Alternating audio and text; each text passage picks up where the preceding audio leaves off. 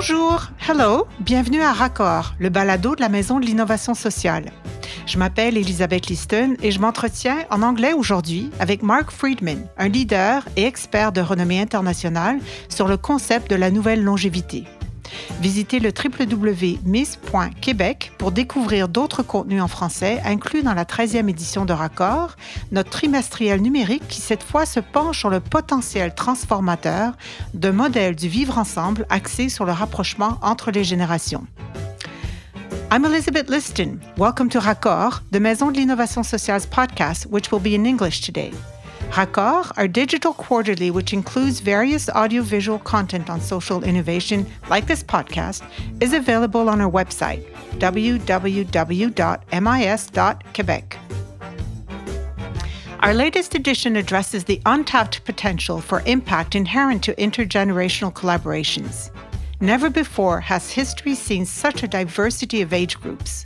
Adults born around 2000 have a life expectancy of 100 there are more people aged 60 years and over than those under 18. Yet, age segregation is the new social norm. Today, we have the immense pleasure of discussing this demographic shift with Mark Friedman, founder and co CEO of cogenerate.org. Mark is a renowned social entrepreneur, a leading longevity and intergenerational collaboration expert, and an established author. He was named Social Entrepreneur of the Year by the World Economic Forum for pioneering innovative programs and sparking a growing movement to tap the talent of people past midlife for solving our most vexing social problems.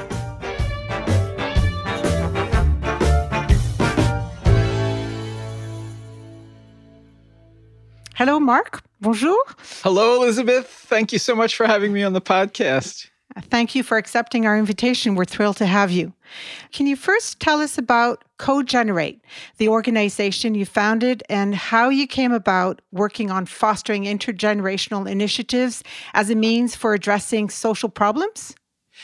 I, I started doing this work as a young person focused on young people, uh, working to create better educational and social programs for children who were growing up in poverty and became convinced that social connection and relationship was critically important for the well-being of of young people. One of my favorite psychologists, uh, Urie Bronfenbrenner, a professor at Cornell, was asked at the end of his life what mattered for young people. He said every child needs at least one adult who's irrationally crazy about them. And so I started studying programs that were providing irrationally crazy adults to young people and found that most of them were desperately short on the people to do that work, the human beings to do the things that only human beings could do. But they were trying to tap adults who were in their 20s, 30s, 40s who didn't have enough time to spend with their own kids, much less someone else's child. And it just seemed like there was an extraordinary win win opportunity in recruiting older people, then the fastest growing part of the population and with the part of the population with the most discretionary time. So I started Experience Corps, which is a service corps mobilizing older people to help young people read by the third grade and in the process to form powerful mentoring relationships with them.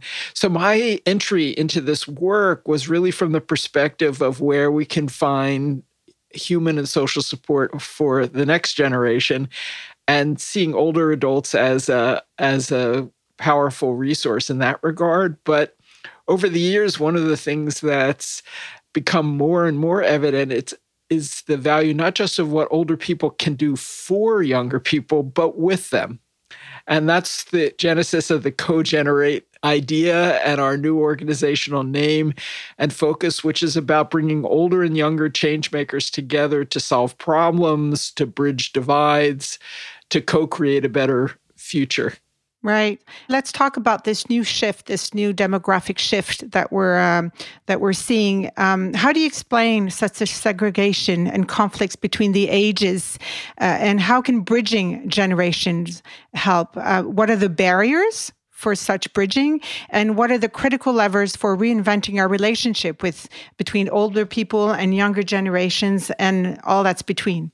Yes, yes. Well, you know, to go back to the Experience Corps story we were just talking about, that that program worked well. It worked well for older people. It worked well for younger people, for for the schools and settings. And it left me with a with a second question. I'd started out with where are the human beings to do the things only human beings can do, and then the next question after all the research came in about these intergenerational bonds is why isn't this just happening naturally? And the answer is because we we've thwarted it at every turn over the last century, at least in the in the United States. We started the 20th century in in the US as one of the most age integrated societies in the world. People actually didn't even know how old they were. Every aspect of society, work, housing, even education were so thoroughly integrated, people didn't think about age. But then we decided to um, to to do things more rationally. And we started organizing young people. We put them in schools with other young people we decided that at a time of, of great unemployment that older people should leave the workforce and we created mandatory retirement and incentives like our social security program to get older people to leave the workforce by 65 or, or earlier and then a whole set of institutions were, were devised senior centers nursing homes retirement communities where older people were segregated with other older people and that generational twains ceased to meet by the end of the 20th century, we'd become in the US one of the most age segregated societies in the world. In fact, Andrew Scott of London Business School describes our current predicament as a state of age apartheid. And it's probably no surprise in a society that has such age separation that there's misunderstanding and ageism between the generations running both ways. Uh, I think older people don't understand younger generations as well as they need to, and vice versa. There's conflict. We hear in the US a lot about okay boomer versus okay millennial, these jibes. And loneliness and social isolation have peaked, and the two most socially isolated groups in society are older and younger people. So it's probably no surprise in a state of deep age segregation that we're running into all of these problems. It's a grievous wound that's a self inflicted one, and that leaves us extremely ill prepared for another aspect of demographic change. Um, to add to the ones you were mentioning, yes, people are living longer. Yes, we have more older people. But maybe the most profound shift of all is age diversity. It turns out in the United States today that we have the same number of people alive at every age, pretty much from zero to 74. And that's never happened before. That same breakdown 100 years ago started at zero and went directly downhill to 74 it was a straight downward spiral and now it's a flat line and so age diversity and age segregation are in conflict and I think are fueling a lot of the problems that we were just talking about. And it creates an imperative to find new ways to bring generations together that are not only going to blunt the problems, but uh, tap the opportunity of age diversity.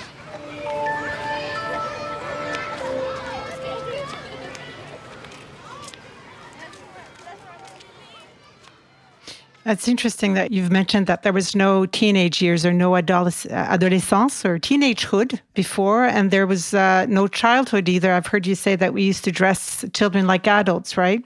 Yes, ab- absolutely. You know, as we've lengthened lives, um, we need to go to the drawing board and rethink the the arc of lives and the stages of life and that's a, a as you were suggesting a, something that we've done repeatedly in the in the past and i think we're doing it now in the context both of greater longevity and greater age diversity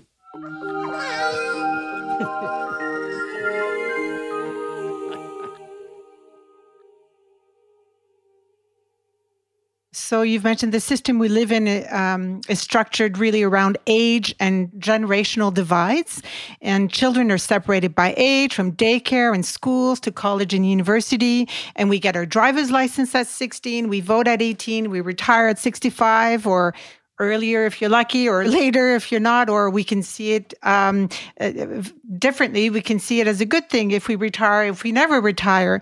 Um, yet our, our children can expect to live longer and work longer and where do we go from here? So, how do we thrive? And as you've mentioned, with so little practice with multi age interactions, it seems that we don't know how to interact with older people. Older people don't know how to interact with younger and even in between. And I, have heard you mention before, Mark, that, um, and correct me if I'm wrong, that it'll be the first time soon that we will have more young managers managing older people in the workforce. And that's a huge social shift in itself. So, how can social innovation help in changing that system? Well, you know, I like to say that uh, social innovation got us into this mess, and social innovation can help us get out of it. You know, as I was saying before, we created all of these mechanisms of, of separation in work, in school, in daily life. And uh, and they solved problems in the immediate. They they weren't part of a nefarious plot. Uh, they were really designed. Even getting older people to leave the workplace was designed to solve the problem of unemployment among young people.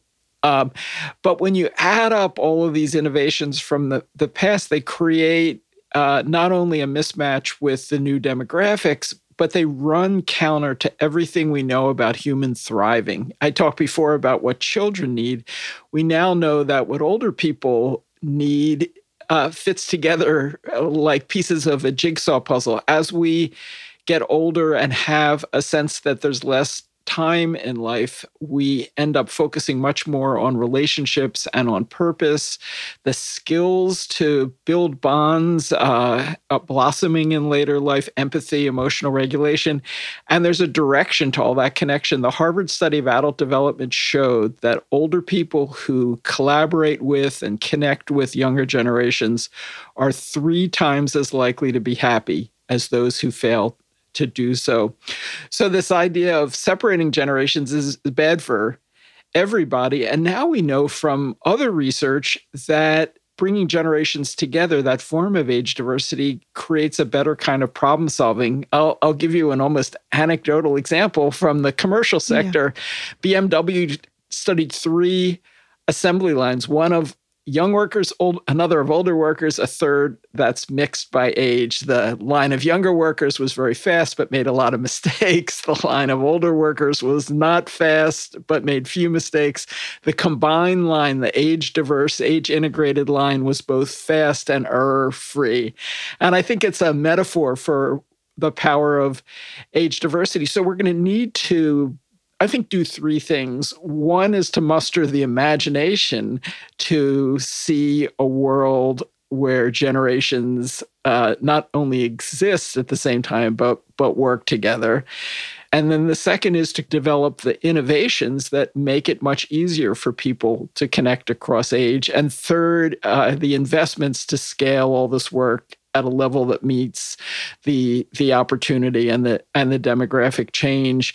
So I think those those are are three areas, three barriers uh, which were need to be. But I think the innovation element is is absolutely at the core. Um, we just did a study with the National Opinion Research Center at the University of Chicago and asked older and younger people whether they want to work together to solve the leading problems of the day. And the answer was a resounding yes from both sides.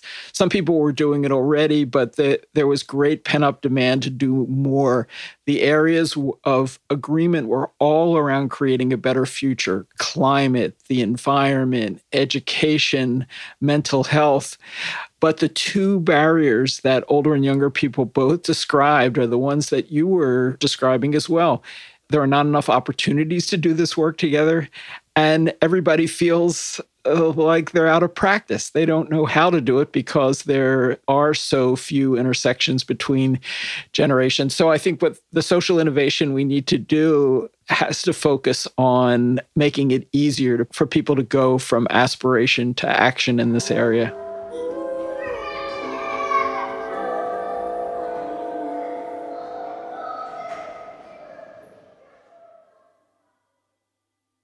I, th- I, think there are powerful examples of co generational teams working throughout the world. And one of my favorite uh, ones comes from the UK, uh, a program called Now Teach, which was created by Lucy Kellaway, a beloved columnist for three decades at the Financial Times, who was approaching her 60th birthday. Her daughter had done the British equivalent of a program we have here in the US called Teach for America, in which young people uh, graduate from university and spend uh, two years teaching, particularly in low income schools. And she was so inspired by her daughter, she decided to follow in her child's footsteps, flipping that old adage of children following in their parents' footsteps. And she wrote a column in the Financial Times calling older people to to the teaching profession, particularly in math and science. And she had 40 slots, and there were thousands of applications for those slots. Uh, it was an outpouring of interest on the part of older people working with younger generations. And Lucy co created Now Teach with uh, a 20 something doctorate in education named Katie Waldegrave. And it was a situation where Katie was the CEO of the organization and Lucy the teacher. You would have thought it would be the other way around. And I think they've combined to show um, in, in many ways that are stereotypes about what the generations bring to various situations uh, can be unreliable. I, I think of them as exemplifying the power of the, the curiosity of the old and the wisdom of the young, um, which I think um, is a reminder that our old notions of older people having experience and younger people having creativity are, are too limiting. Uh, we at, at CoGenerate are launching a project it's now underway here in the United States to try to age integrate our two streams of community service. We have a program called AmeriCorps in which hundreds of thousands of, of young people um, under the age of 25 do service in their community. And we have another program called AmeriCorps Seniors, in which tens of thousands of older people um, do service in their communities. They not only work in the same cities, in the same neighborhoods, oftentimes in the same buildings, but the twains rarely meet. And so we're providing incentive grants to these programs all over the United States to work together to create their version of that BMW mixed age assembly line, but in advancing education and, uh, and social services and uh, help on issues. Um, that particular communities are facing. So I think there are a lot of examples of co-generational leadership where older and younger people are coming together uh, to create social innovations like Now Teach, but also examples at the ground level of older and younger people rolling up their sleeves and, and doing together what no one group can do on its own. This comes back to the barriers. You mentioned that there are not enough opportunities to engage with intergenerations and so we're out of practice what are the key levers for you know changing that uh, paradigm.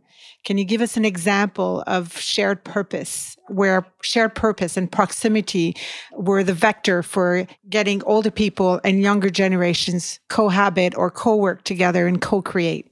I'm so glad you asked that question because i think we need new models, but I also think we need to reimagine existing efforts uh, like uh, senior housing facilities. And housing played a, an outsized role in separating generations here in the United States. And I'm starting to see profound changes in that sector. One of my favorite illustrations is from Cleveland uh, in the Rust Belt of the of the U.S. I went there three years ago to see a senior housing facility called Judson Manor, which was very popular because it was between one of the most significant medical institutions in America, the Cleveland Clinic on one side, and on the other side, all of the cultural institutions of that city the symphony, the orchestra, uh, Case Western Reserve University. And the culture loving residents of Judson Manor decided that they wanted more art, more music in their daily lives. And so they freed up housing for graduate students at the Music Conservatory, at, at the Art Institute to live uh, in their midst. And in return, they were supposed to produce cultural output. It started with a kind of notion of efficiency. But when I went there, I discovered a much richer experience. I met a 93 year old a woman at uh, named Carla who had lived next to a 24 year old viola graduate student who married another young violist.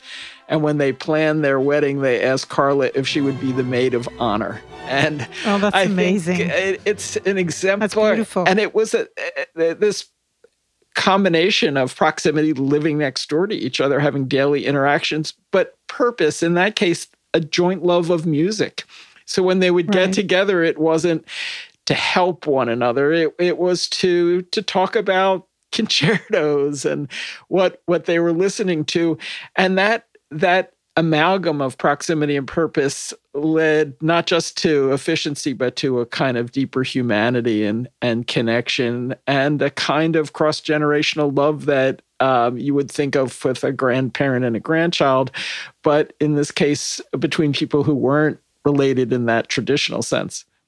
Right. Were there any um, incentives uh, or obligations on the part of the youth to to uh, pay for the rent with, by exchanging services, or um, yeah, how, what was the structure of that? That was really the basic structure: is uh, housing for art.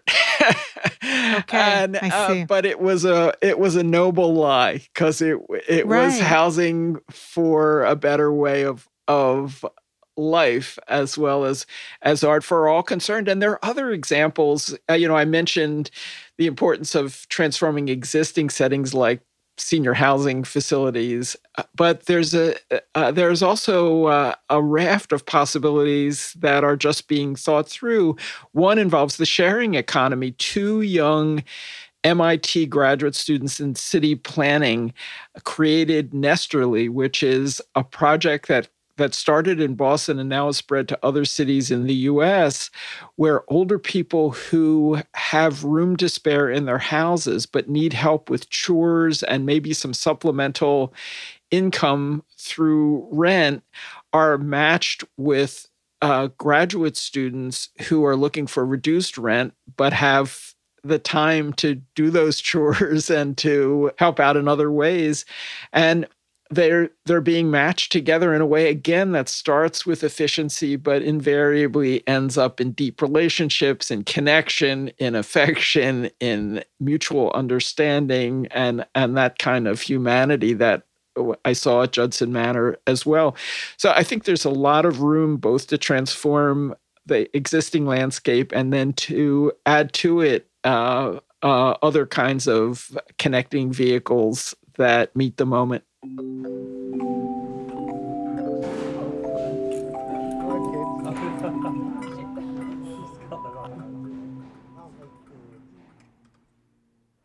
Some examples of social innovation based on intergenerational work have been tested before. Uh, what can we say to critics who claim that these innovations are not new? They're not new. I think that's what uh, it, they're not new in in so many ways. I I think what I've discovered over the last decade studying these issues is that we're in the midst of an anomaly that's at odds with most of human history. I mean, you go back to the beginning of human history. Cultural anthropologists now feel it was the role that grand mothers played in nurturing young children that led uh, both parents to be able to go out and hunt and gather, and that supported the long, helpless period that human babies have that enable us to grow these large brains and be human beings in the first place. So many people I think that the role of older people with younger ones is the reason that we became human beings in the first place. Uh, the anomaly is the last 50 to 100 years, where in many societies we've gone against the grain of a lot of uh, human history and, and behavior at our own peril. And so, in some ways, I think uh, one of the challenges is how do we adapt the grandmother hypothesis to the modern family world? So, how do we find new ways to do old things?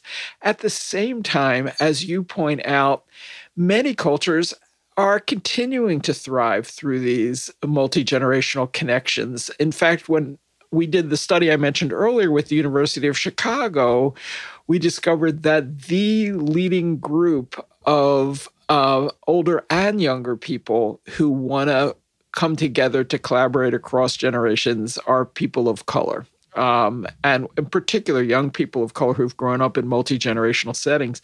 And we're also seeing incredible resilience uh, driven by those communities who are modeling a better way of living. There's been a fourfold increase in the united states in multi-generational living in recent decades, 60 million Americans have moved into three or four generational households, and that is being powered by communities of, of color.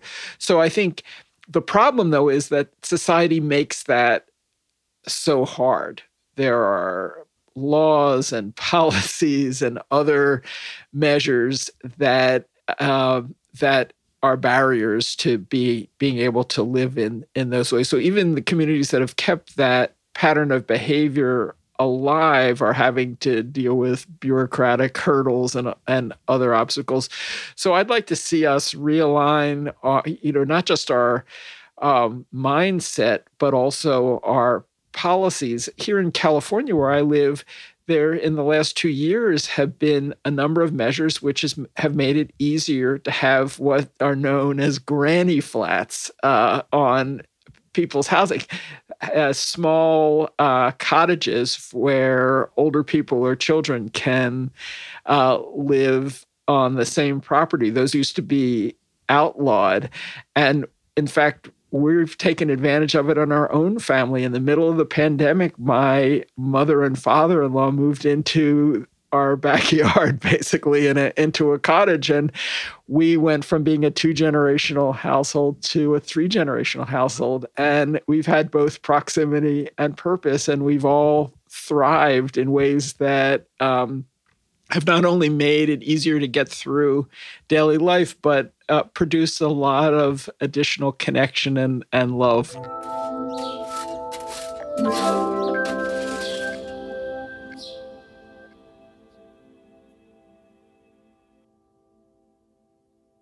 Okay, so you mentioned that um, there are uh, governments and policy and can actually work towards fostering intergenerational connections. What else can they do? What specifically would you request? What should we ask our governments uh, to do to foster such intergenerational connections and as well to foster such innovations that are led by intergenerational teams? Yeah, well, I mentioned the housing changes here in California, but I think the model for all of us about a government effort to foster this kind of cross generational connection and collaboration it comes from Singapore where that country has spent 3 billion Singaporean dollars in recent years to create what they're describing as a kampong for all ages. A kampong is the Malay word for village, built around intergenerational harmony. And they've looked at every aspect of society. So every new housing complex that's built is, is constructed around the idea of three generational flats. Every senior center and uh, preschool that are built are co-located to enable that kind of intergenerational collaboration. They've created a volunteer corps of older people working in schools. Over and over again, they've um, developed a new model for for living, working, learning that bring generations together in a way that ultimately, I think, will make that um, make what's natural normal. What does the future look like? And how do we get there? I, I think in many ways the um, the past is prologue. When I look back at the 19th century, and I, I don't favor a nostalgic return to a romanticized past, but when I look back to that period, every aspect of life was age integrated to the point where that uh, became a cultural norm. So the norm that we've created in recent decades is is generations apart or sometimes even at each other's throats. But I think the norm for the future is is generations together in daily life in ways that uh, become uh, the reflexive pattern of society and that help us become uh, well positioned to make the most of the age diversity that's already sweeping over us. So, schools where older people are working uh, with younger people, housing where older and younger people and families are are side by side workplaces that have four or five generations and an appreciation of the distinctive assets of people of different ages. And i think that ultimately will uh, age will recede as a as a factor because we'll be so familiar with with people at different points in life. And i think that that can produce three things. One is better problem solving to go back to that BMW example, the perspectives of, of different generations can come together like other forms of diversity to, to come up with better solutions. Greater social cohesion, where we no longer create these artificial interest groups of people of different ages. And third, and, and maybe the most personal, is a sense of the wholeness of life. If we're going to live longer lives, we really need to be able to imagine what our future lives are going to be. And that can only happen if generational interaction is part of the fabric of, of daily life.